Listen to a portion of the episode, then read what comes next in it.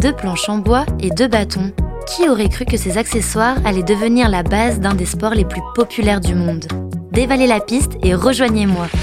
Aujourd'hui, Viviane nous raconte la petite histoire du ski.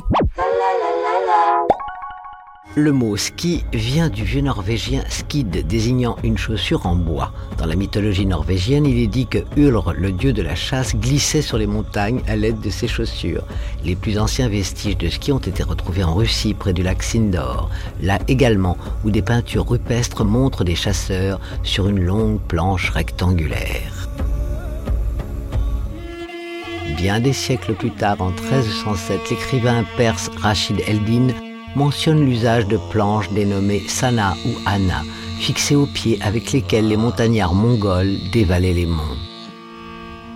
200 ans plus tard, en 1520, un certain Gustave Vasa se soulève contre le pouvoir danois qui avait envahi alors la Suède et équipe ses soldats de ski. Ses troupes gagnantes, il est proclamé roi de Suède et les skis deviennent un accessoire de guerre. Bien plus tard, au XIXe siècle, le ski passe du domaine de la guerre à celui du loisir dans les pays du nord de l'Europe. Le phénomène est tel que s'ouvre à Oslo la première usine de ski en 1886 et en 1888, le ski est marqué par l'expédition du Norvégien Nansen à travers le Groenland à ski évidemment. Le retentissement international de cette expédition permet de diffuser le ski à travers le monde.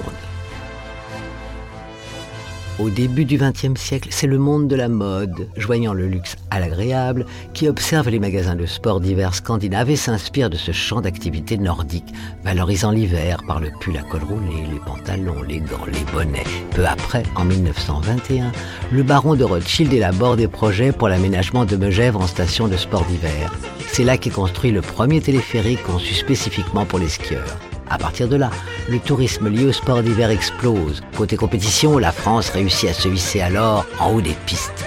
Aujourd'hui, la France possède 30% des domaines skiables aménagés dans le monde pour accueillir près de 8 millions de skieurs par saison. Un énorme marché dominé par des géants comme Rossignol ou encore Salomon, mais qui intéresse les marques de luxe et certains artisans qui créent le propre matériel de ski.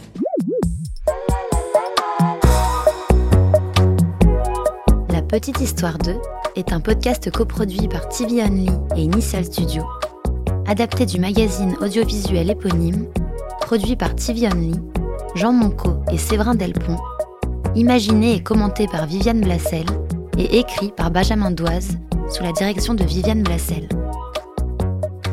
Production éditoriale, Sarah Koskiewicz et Louise Nguyen, assistée de Sidonie Cotier. Montage et musique, Johanna Lalonde avec les voix de Viviane Blassel et Louise Nguyen.